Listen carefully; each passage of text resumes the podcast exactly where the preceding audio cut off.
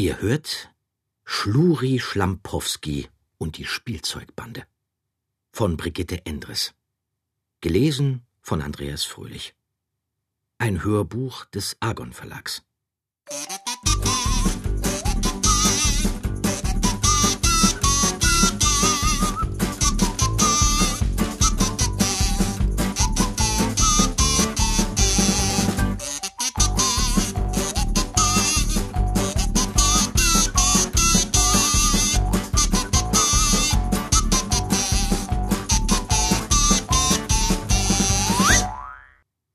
Während Brumm, Grete und der alte Helfrich frühstückten, rappelte sich Schluri in seiner Kiste hoch.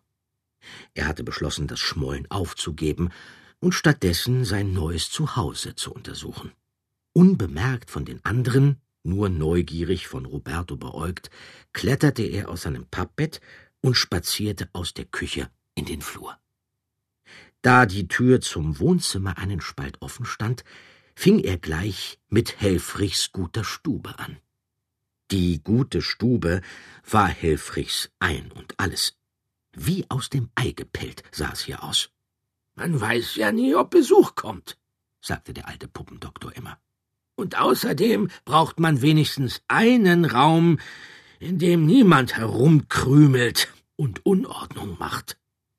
Nur zu Weihnachten durfte die Spielzeugbande ins Wohnzimmer. Da war Helfrich eigen. Doch davon wusste Schluri nichts, und verstanden hätte er es sowieso nicht. Das aufgeräumte und blitzsaubere Zimmer fand er alles andere als gemütlich. Als Schlampiner hatte er seine eigene Vorstellung von Wohnlichkeit. Er kratzte sich grübelnd am Bauch und sah sich um. Dann kletterte er tatendurstig auf das Bücherregal und legte los. Das rote Buch macht Wumms, sang er und warf Helfrichs Opernführer auf den Boden. Das grüne Buch macht Wumms. Das war das Fremdwörterlexikon. Das gelbe Buch macht Wumms, womit Goethes Gedichte den gleichen Weg nahmen. Mit jedem Wumms wurde Schluris Laune besser, und bald zierte ein bunter Büchersalat den Wohnzimmerboden.